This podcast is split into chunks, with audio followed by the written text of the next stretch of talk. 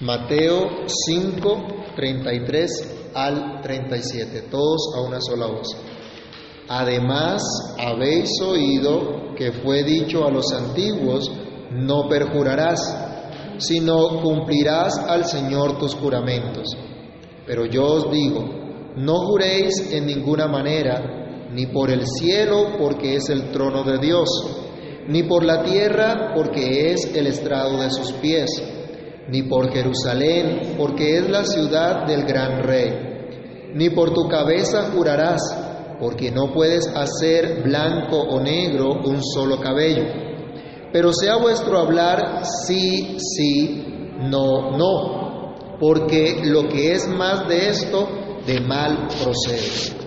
Amado Dios y Padre Celestial, en el nombre del Señor Jesús te damos gracias por tu palabra, gracias por el privilegio que tenemos hoy de poder escuchar, de poder reflexionar en tu palabra. Te pedimos que nos ayudes, que nos dirijas, que encamine nuestros pensamientos, Dios, que sea tu Espíritu quien nos ilumine para que al reflexionar en tu palabra, la enseñanza que tú tienes a través de ella llegue a cada uno de nosotros, se grabe en nuestros corazones y nos den la capacidad de poner por obra, Señor, tu mandamiento. Encamínanos en tu verdad y ayúdanos, Padre, para gloria tuya. Te lo pedimos dándote gracias en el nombre del Señor Jesús. Amén. ¿Pueden tomar asiento, hermanos? En la época que nos correspondió estudiar este sermón del monte, muchos hacen promesas, ¿no? Y propósitos de Navidad, de fin de año. Hasta los incrédulos abrazan a los vecinos y le dicen feliz Navidad y feliz año. Los que se quieren dar de menos religiosos dicen felices fiestas, para no caer de pronto en susceptibilidades. Pero, ¿qué hacen? Disfrutan las parrandas, disfrutan las comidas con ocasión, con ocasión de una festividad que tiene carácter religioso, al menos en principio, ¿no? Pues hoy más es una estrategia comercial. El punto es que en esta época del año se deja ver la hipocresía de muchos que se abrazan, que se tratan bien en una fiesta, pero luego hablan mal del otro a sus espaldas o empiezan a comentar todo lo que pasó en, en la fiesta, ¿no? Suele suceder por lo menos en las empresas. No hay verdad en sus palabras y en sus demostraciones de afecto, no hay verdad en sus buenos propósitos porque no tienen la firme intención de cumplirlos. No hay verdad en muchos de esos saludos de Navidad y de fin de año deseando lo mejor para el otro cuando no se está dispuesto a hacer el bien, a buscar el bienestar del otro. No hay verdad en las promesas de aquellos religiosos que ofrecen falsas esperanzas a pecadores impenitentes que solo quieren las dádivas de Dios, pero no quieren a Dios. Resulta que en la época de la encarnación de Cristo no había verdad en los líderes religiosos que enseñaban a la nación y que de hecho eran también los líderes que gobernaban la nación. La sociedad se había acostumbrado a no andar en verdad. Cada uno tenía su propia verdad. No sé si les parece conocido ese término en nuestros días, ¿no? Ese relativismo donde cada quien tiene su verdad. Bueno, en la época de la encarnación del Señor Jesús había pasado algo similar también.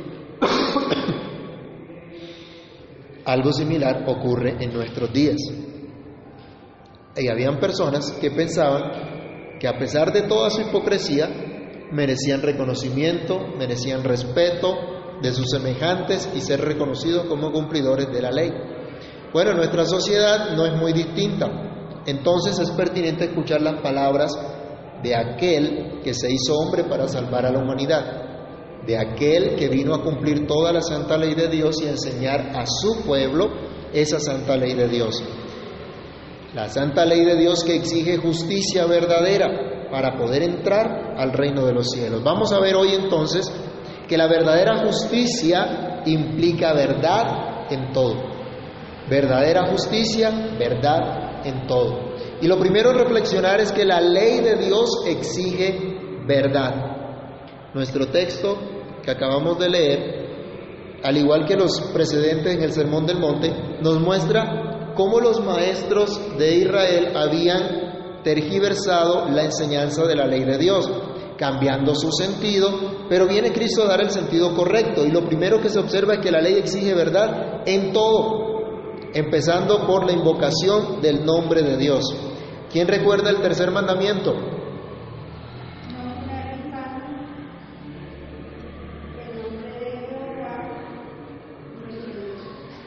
El tercer mandamiento nos dice, no tomarás el nombre de Jehová tu Dios en vano, porque no dará por inocente, por inocente Jehová al que tomare su nombre en vano. Cuando nosotros estudiamos este mandamiento, al revisar el catecismo menor sobre esta pregunta, ¿qué requiere el tercer mandamiento? La respuesta es, el tercer mandamiento requiere el uso santo y reverente de los nombres, los títulos, los atributos, las ordenanzas y las, la palabra y las obras de Dios. Es decir, el nombre de Dios debe usarse siempre de manera santa, de manera reverente, considerando lo que Dios es y lo que Dios hace. Recordando que Dios es tres veces santo, apartado de todo, perfecto, sin pecado, que Dios es fiel y verdadero, que no tolera el pecado, que lo ve y lo sabe absolutamente todo. Vayamos a Deuteronomio capítulo 6, verso 13. Este versículo, Deuteronomio 6, 13, nos muestra que el temor de Dios nos debe llevar a una invocación santa y reverente de su nombre. Y esto es con absoluta verdad porque tenemos que entender que estamos delante de la presencia del Dios verdadero. ¿Qué dice Deuteronomio 6, 13?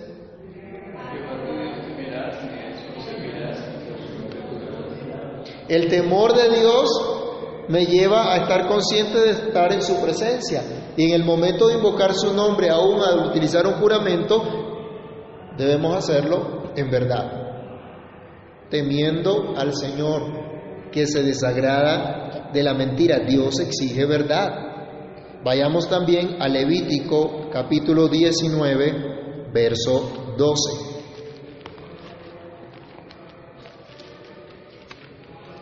Tercer libro de la Biblia, Levítico 19, verso 12.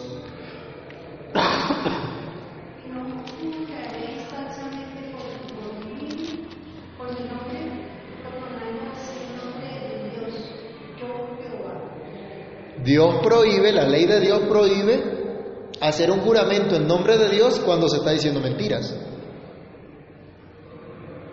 La ley de Dios ya exigía esto, ya condenaba esto, que se hablara falsedad en nombre de Dios. Números 32, siguiente libro. Números capítulo 30, verso 2.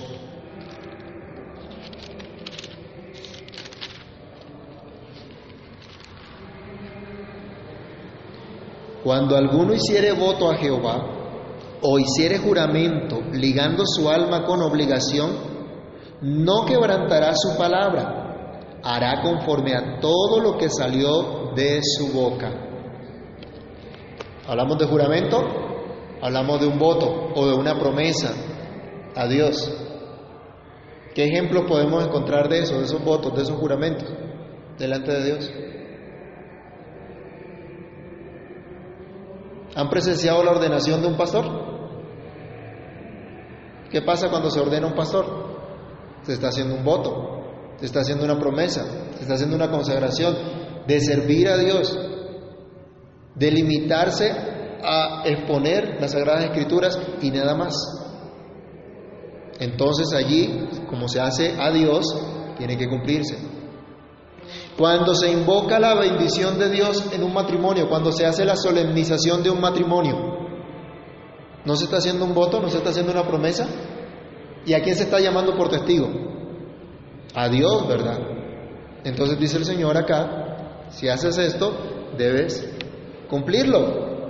No lo tienes que decir por decir, sino que debes estar comprometido en que lo que estás diciendo es verdad y que lo vas a cumplir. Deuteronomio 23, 31. Deuteronomio capítulo 23, verso 31. ¿Qué dice? Entonces, esa no es la cita. No es 31, es 21, les leí mal. 23, 21. Cuando haces voto a Jehová tu Dios, no tardes en pagarlo, porque ciertamente lo demandará Jehová tu Dios de ti y sería pecado en ti. Hay otro versículo que no lo anoté acá, pero que nos dice, cuando te acerques a Dios, acércate más para oír que para ofrecer. Hay mucha gente que viene a prometerle a Dios muchas cosas, ¿no? Y hay gente que empieza a hacer negocios con Dios. ¿Algunos subieron alguna vez Monserrate pagando una manda? ¿O saben? Ah, bueno, entonces saben de qué les hablo. Sí, Dios te prometo, voy a hacer este sacrificio de subir ese cerro, esa loma, no por el teleférico, sino a pie o algunos hasta de rodillas y bueno, en ayuno y haciendo cualquier cantidad de cosas. ¿Para qué? Para que Dios me dé algo a cambio. ¿Y Dios le pidió eso? ¿Se acuerdan una historia en la época de los jueces que hubo un hombre que le dijo a Dios, si me das la victoria contra mis enemigos, el primero que salga a recibirme, te lo voy a ofrecer en sacrificio? Y cuando regresó de la victoria, ¿a quién encontró? ¿Quién lo salió a recibir? La hija, la única hija. ¿Sí? Y la hija, una doncella, no se había casado todavía. Y dice que la ofreció en holocausto a Dios. ¿Dios había demandado eso? No. ¿Sí? Hizo lo que no debía. Él no tenía que hacer eso en realidad. La gente habla más de la cuenta. ¿Y creen que Dios aceptó ese sacrificio, que fue agradable a Dios? No, porque Dios nunca ha demandado un sacrificio humano. El único sacrificio humano fue el Señor Jesucristo, que murió por nosotros, pero ninguno más. Entonces, ojo, gente que le dice a Dios, Señor, este año sí me voy a consagrar a ti. Y arranca la primera semana consagrado a Dios, orando, leyendo la Biblia, ¿sí? asistiendo al culto. Y después, no es que tengo tantas cosas. ¿Y qué pasó con la promesa que hizo? A Es mejor que no prometas en lugar que prometas y no cumplas. Cuando prometemos algo a Dios debemos cumplirlo. Pero ahora si hacemos una promesa tiene que ser conforme a la verdad de Dios, ¿no? No es prometer ahí Señor, voy a dar esta ofrenda para que tú me multipliques al ciento por uno. ¿Eso es agradable a Dios? ¿Eso lo manda Dios? No, porque Dios no necesita eso. Pero ¿por qué no le prometemos al Señor, Señor, con tu gracia, confiando en tu gracia y en el poder de tu Espíritu? Quiero servirte mejor, quiero consagrar más mi vida a ti. El punto entonces que estamos hablando es que al hacer un voto, al hacer un juramento, aquí en estos versículos que acabamos de leer, nos dan ejemplos de la veracidad que hay que tener al invocar el nombre de Dios, al hacer una promesa o al pronunciar un juramento. Hay ocasiones solemnes donde es lícito jurar, prometer algo. Dios mismo lo hizo. Vayamos al Salmo 132, verso 11. ¿Qué dice el Salmo 132, versículo 11?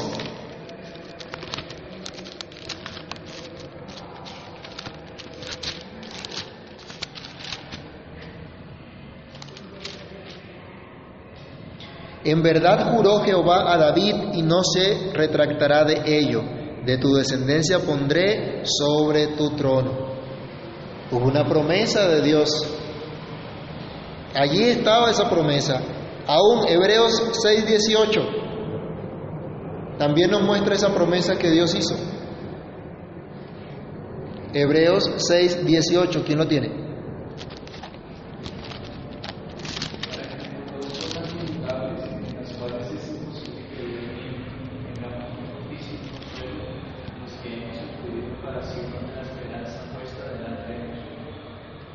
Dice que Dios hizo un juramento, allí en Hebreos está hablando, Dios prometió a Abraham, Dios hizo un juramento para que tengamos seguridad, Dios no puede mentir. ¿sí? Y Dios mismo empeñó su palabra. Dios es verdadero. Mateo capítulo 23, del versículo 63 al 64.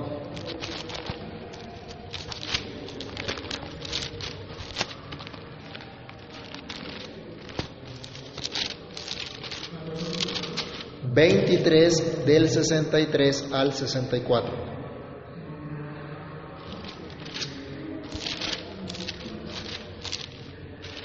No, no es el veintitrés. 26, es 26. Mateo 26, del 63 al 64.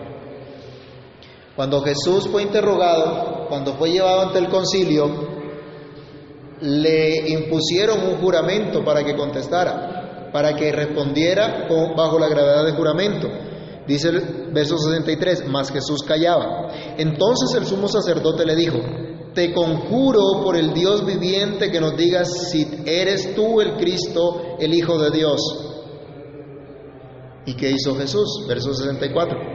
Jesús le dijo, tú lo has dicho, y además os digo que desde ahora veréis al Hijo del Hombre sentado a la diestra del poder de Dios y viniendo en las nubes del cielo. Entonces, en el versículo 63 al principio decía que Jesús callaba, callaba a todo lo que le decían en contra, a todas las acusaciones que hacían de él. Pero cuando el sumo sacerdote le interpone juramento y que responda delante de la presencia de Dios, ¿qué hace Jesús? ¿Se niega al juramento? No, responde. Él responde a ese juramento. Entonces hay ocasiones en las cuales es lícito alguno le ha tocado ir de pronto en, un momento a, una audiencia ante un juez?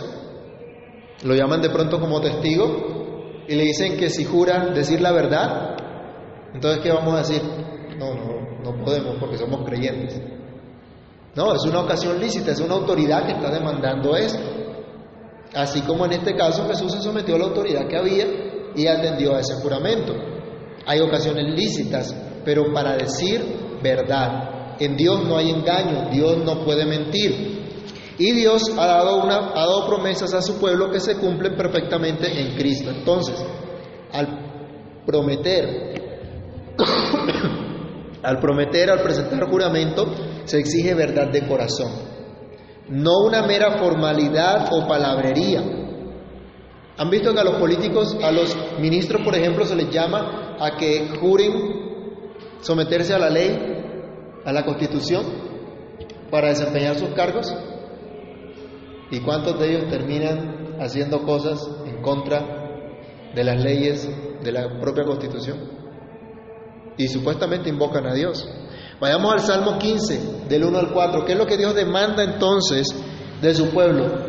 ¿Cómo debería ser el pueblo de Dios en este aspecto entonces?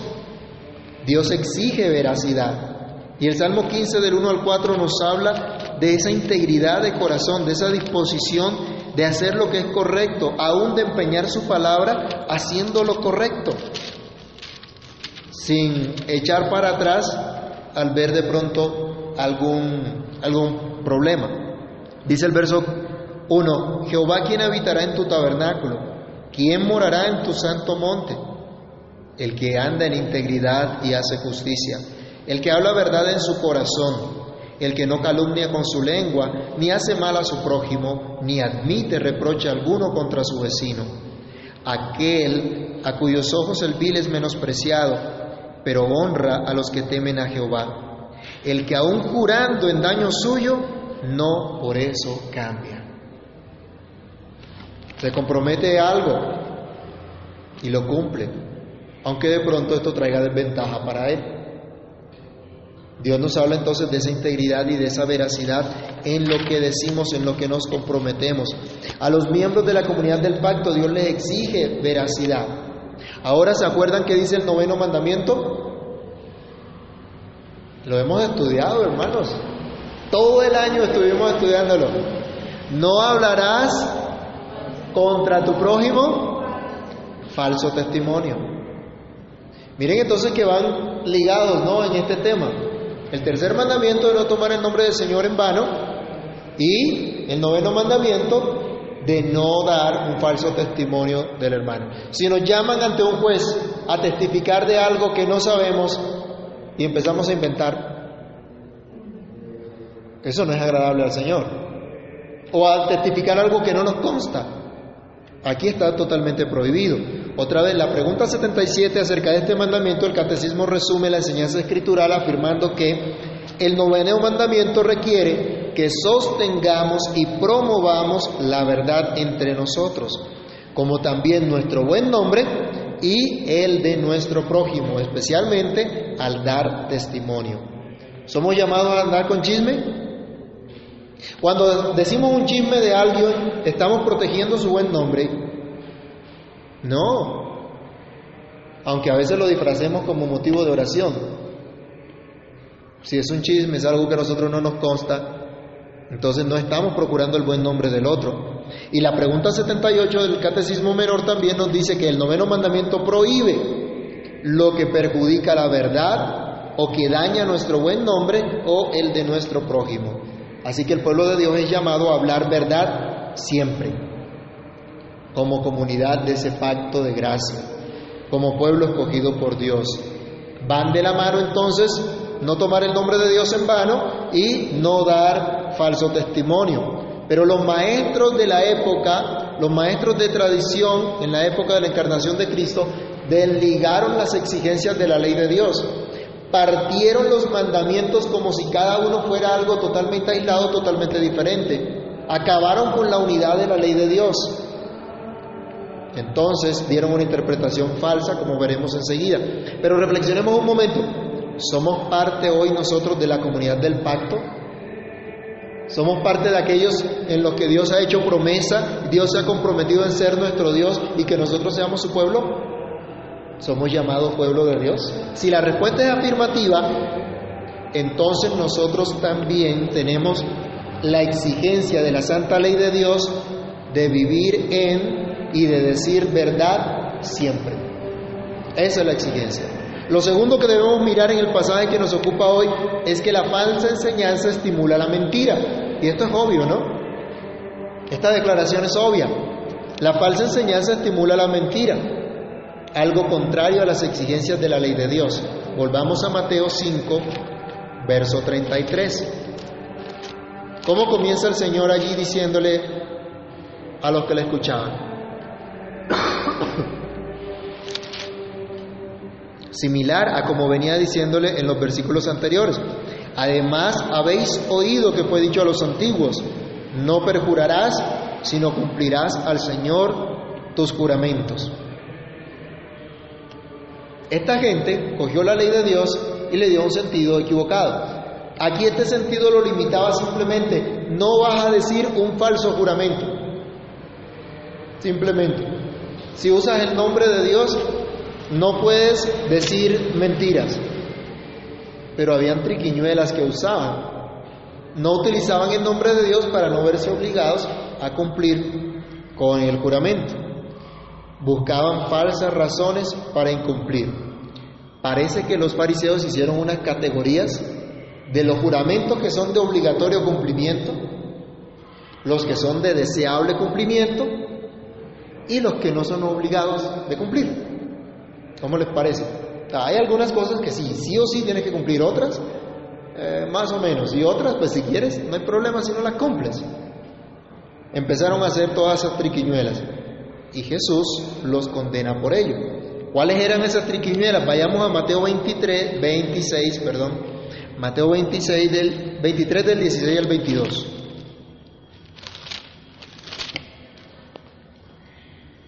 Mateo 23 del 16 al 22.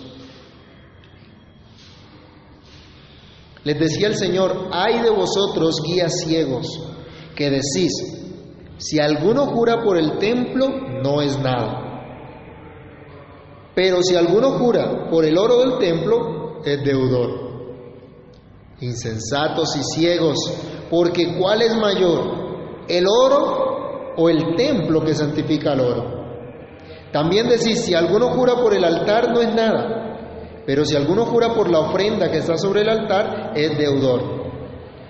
Necios y ciegos, porque ¿cuál es mayor? la ofrenda o el altar que sacrifica la santifica la ofrenda. Pues el que jura por el altar, jura por él y por todo lo que está sobre él. Y el que jura por el templo, jura por él y por el que lo habita. Y el que jura por el cielo, jura por el trono de Dios y el que está sentado en él. En otras palabras, está jurando por Dios mismo. ¿Qué les está diciendo el Señor Jesús? Miren, aunque ustedes hagan triquiñuelas y en sus juramentos no mencionen específicamente el nombre de Dios, están comprometiéndose delante de Dios. Aún están utilizando las cosas sagradas de Dios por las cuales Dios se da a conocer de una manera vana, de una manera superficial. ¿Acaso no representaba el templo la misma presencia de Dios con su pueblo? Entonces ellos decían, bueno, si alguno jura por el templo no es, no es nada. Lo malo es que juren por el oro. Mire, esa gente se había acostumbrado a jurar por cualquier cosa. Bueno, la gente de nuestros días ¿Conocemos algunos que juran también por cualquier cosa? ¿Y unos que hacen? y se santiguan y hacen señal y tal. Y viven jurando porque son mentirosos, están acostumbrados a decir mentira y nadie les cree cuando hablan. Bueno, acá el Señor nos muestra que esa falsa enseñanza que tenían los escribas y fariseos estimulaba a la gente a la mentira porque buscaban razones falsas para incumplir. La gente era experta entonces en sutilezas para evadir el cumplimiento de la ley, aunque en apariencia se mostraban como cumplidores. ¿Cuántos falsos maestros hoy día también engañan a multitudes que creen que van al cielo y realmente están siendo conducidas al infierno? Muchos hablan falsamente en nombre de Dios y dicen, así dice el Señor, pero Dios no los ha mandado, usando de esta manera en vano en nombre del Señor, porque hablan mentiras en nombre de Dios, porque no le dan honra al nombre de Dios, porque enseñan a otros a alejarse de Dios, a seguir su avaricia, sus mentiras, olvidando que Dios no deja sin castigo al que tomare su nombre en vano, como dice el tercer mandamiento. Muchos siguen hoy enseñando lo falso como si fuera verdadero. Y muchos escuchan esas mentiras siguen ese error, pero Dios un día va a ejecutar su juicio. Leamos rápidamente Jeremías 23, del 25 al 33.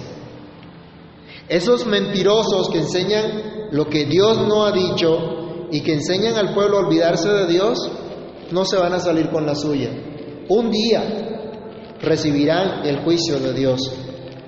Es tremendo esto. Mire Jeremías capítulo 23 del verso 25 al 33. Dice el Señor, yo he oído lo que aquellos profetas dijeron, profetizando mentira en mi nombre, diciendo, soñé, soñé. ¿Hasta cuándo estará esto en el corazón de los profetas que profetizan mentira y que profetizan el engaño de su corazón? ¿No piensan cómo hacen que mi pueblo se olvide de mi nombre con sus sueños que cada uno cuenta a su compañero, al modo que sus padres se olvidaron de mi nombre por Baal? ¿Qué logran esas falsas profecías? Que la gente se olvide de Dios, que la gente se aparte de Dios. Y hay algunos que creen que ahí está la presencia de Dios porque alguien está dando una profecía. En el pueblo de Israel pasó esto, pero eran falsos, eran mentirosos. Y lo que producía era que la gente se alejara de Dios. Sigue diciendo, el profeta que tuviera un sueño, cuenta el sueño. Y aquel a quien fuere mi palabra, cuente mi palabra verdadera. ¿Qué tiene que ver la paja con el trigo? Dice Jehová. ¿No es mi palabra como fuego, dice Jehová, y como martillo que quebranta la piedra? Cuando profetizamos realmente en nombre de Dios, cuando hablamos la palabra de Dios, ¿qué efecto debe producir eso?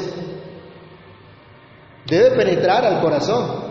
Debe mostrarnos a cada uno de nosotros en lo que estamos ofendiendo a Dios y debe mostrarnos la única esperanza que tenemos para salir del juicio de Dios, que es confiar en Cristo.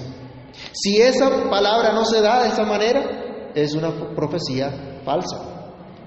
Y dice el Señor, por tanto he aquí yo estoy contra los profetas, dice Jehová, que hurtan mis palabras cada uno de su más cercano Dice Jehová, he aquí yo estoy contra los profetas que endulzan sus lenguas y dicen, Él ha dicho, cuando es mentira.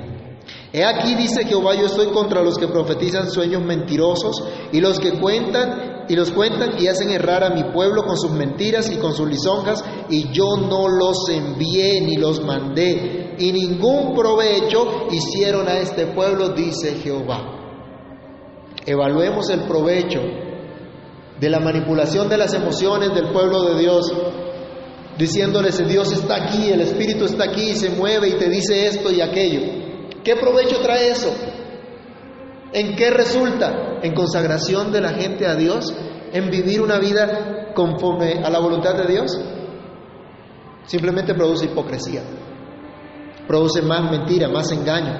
Dios dice, cuando te preguntara este pueblo, el profeta o el sacerdote diciendo cuál es la profecía de Jehová, le dirás, esta es la profecía, os dejaré, ha dicho Jehová. Y al profeta, al sacerdote o al pueblo que dijere profecía de Jehová, yo enviaré castigo sobre tal hombre y sobre su casa. Así diréis cada cual a su compañero y, cada cual a su hermano. ¿Qué ha respondido Jehová y qué habló? Miren, es un juicio terrible que Dios dio a los profetas del pueblo de Israel. Dios es el mismo ayer, hoy y por los siglos. Y los falsos profetas de hoy también recibirán ese juicio. Muchos hablan falsamente en nombre del Señor. Las enseñanzas falsas solo estimulan la mentira, la hipocresía, cosas que son detestables a Dios, aunque tengan apariencia de verdad, su fruto siempre será hipocresía y mentira. La falsa enseñanza no considera la fragilidad del ser humano. Algunos llegaron a jurar por su cabeza, otra vez recordemos Mateo 5, cuando el Señor dice, no juren en ninguna manera, pero yo digo, no juréis en ninguna manera, ni por el cielo porque es el trono de Dios, ya lo habíamos visto en Mateo también, ni por la tierra porque es el estrado de sus pies, ni por Jerusalén porque es la ciudad del gran rey, ni por tu cabeza jurarás porque no puedes hacer blanco o negro un solo cabello. Bueno, en esta época se tintura el pelo, ¿no? Pero a lo que se refiere el Señor es que nadie por sí mismo, por algo que posea en sí mismo, puede hacer que su cabello cambie de color. Nadie por su propio mérito, por, su propia capacidad natural, puede hacer que le aparezcan canas cuando él quiera. Le aparecen en el tiempo indicado, cuando se va despigmentando la piel de, de su cuero cabelludo. Pero el resto no puede hacerlo. Entonces, mire, la gente se atrevía a poner su cabeza como garantía de juramento cuando ninguno puede mantener la vida en sí mismo. ¿No nos dice acaso el Salmo 103 que el hombre es como la hierba y como la flor de la hierba? Que el sol sale, pega sobre esa hierba y ¿qué pasa con la flor? Se marchita, se seca y simplemente se quema. El dueño de nuestra vida es Dios. Luego, poner nuestra vida como prenda de un juramento es poner a Dios mismo en ese juramento y ponerlo de manera falsa, porque ahí estaríamos cayendo, si lo hacemos eso, estaríamos cayendo en, en mentiras. Hermanos, ¿qué estamos escuchando? ¿Qué estamos aprendiendo? ¿Estamos siendo estimulados a la mentira, a la hipocresía o estamos siendo estimulados a la verdad en todo? Cristo demanda verdad, dice el versículo 37, pero sea vuestro hablar sí, sí, no, no, porque lo que es más de esto, de mal procede. Nuestro punto central y final de esta reflexión es que Cristo demanda andar en verdad. No juréis, dice el Señor, en ninguna manera. Vuestro sí sea sí, vuestro no sea no. Nos está diciendo Cristo, reflejemos al Dios de verdad. ¿Se acuerdan en las bienaventuranzas donde el Señor nos decía que son bienaventurados aquellos limpios de corazón porque ellos verán a Dios? Y si habla de limpieza de corazón, ¿hablará de mentira? ¿Hablará de engaño? ¿Un corazón limpio es un corazón engañoso, un corazón mentiroso? No. Y solo aquellos que han sido purificados por Cristo podrán ver a Dios. Entonces, si hemos sido purificados por el Señor, nos manda Cristo a reflejar esa verdad de Dios, a hablar acerca de Dios en lo que somos. porque hemos sido limpiados. Acuérdense, de la abundancia del corazón habla la boca. Si el corazón está lleno de la verdad de Dios, ¿qué podemos esperar que hable? Pues verdad. Si habla mentiras, está diciendo otra cosa. Si anda en hipocresía, está diciendo otra cosa. No sería fruto de la obra de Dios. Somos llamados a ser imitadores de Dios como hijos amados. ¿Y cómo es Dios? Dios es fiel y verdadero. Dios no puede mentir. Dios es digno de confianza. Así deben ser sus hijos, conocidos por ser veraces, por tener palabra. No, tienen que no le tienen que contestar a uno, ¿es cierto lo que me estás diciendo? No me trame, me está diciendo la verdad. ¿En serio me está diciendo la verdad? ¿Por qué habrían de decir esas cosas? Los mentirosos son los que se la pasan jurando por todo. Usted y yo, como hijos de Dios, del Dios de verdad, debemos ser gente confiable, gente digna de confianza y que trae paz. También decían las bienaventuranzas, bienaventurados los pacificadores, porque ellos serán llamados hijos de Dios. Esa verdadera paz nos habla de lo que Cristo ha hecho, de la verdad de Dios. Entonces, dice el Señor, si vas a decir algo que es cierto, lo único que tienes que decir es sí. Si vas a negar algo, lo único que tienes que hacer es no. Pero en esta época decimos sí, pero no. Más o menos y todo se vuelve relativo. Gálatas capítulo 1, versículo 10. ¿Cuál debe ser nuestro objetivo? ¿A quién debemos agradar nosotros? A veces le tememos a la gente. ¿Han escuchado el tema de las mentiras blancas? ¿O de las mentiras piadosas? ¿Por qué se dicen esas mentiras? Pues para no hacerle daño, entre comillas, ¿no?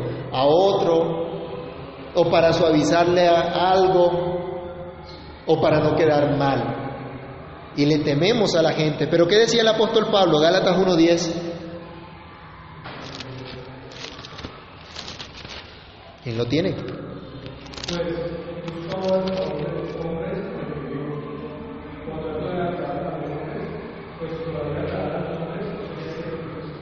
Y todos nosotros somos siervos de Cristo. Y si somos siervos de Cristo, ¿a quién tenemos que agradar? A Dios. Entonces, ¿por qué le tenemos que tener miedo a la gente? A veces nos llena de pánico la gente. Nos llena de pánico que tengan una imagen que nosotros no queremos que tengan de nosotros. Y confeccionamos una imagen, una apariencia, y como se nos caiga esa apariencia, qué dolor, qué tristeza, qué tragedia. Bueno, ¿y por qué no se nos cae la cara de vergüenza ante Dios? Nuestro llamado es agradar a Dios, nuestro llamado es a vivir para la gloria de Dios, somos siervos de Él.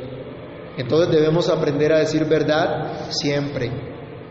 No importa que por decir verdad no nos aprecien o la gente no nos vea con buenos ojos. Somos siervos de Cristo. Hay que hablar verdad siempre, incluso cuando se requiere un juramento o un voto, como vimos al principio. Dios mismo lo hizo, Cristo lo hizo. Si somos llamados ante las autoridades a declarar bajo la gravedad de juramento, debemos hacerlo en verdad en la presencia de nuestro Dios. Al hacer los votos matrimoniales, al hacer votos de consagración, cuando nos hacemos miembros de la iglesia, por ejemplo, también, Debemos tener entonces toda la sinceridad y toda la disposición de cumplir con nuestra promesa confiando en la gracia de Dios que nos ha sido dada y no pensando en cómo vamos a evadir nuestro compromiso. Un comentarista decía sobre este pasaje que Cristo está condenando aquí el juramento impertinente, profano, innecesario y con frecuencia hipócrita usado para impresionar y para sazonar la conversación ordinaria. La pregunta es, ¿andamos en verdad o vivimos de apariencias, de falsedad? Hermanos, Dios conoce que nuestro corazón es engañoso y perverso más que todas las cosas.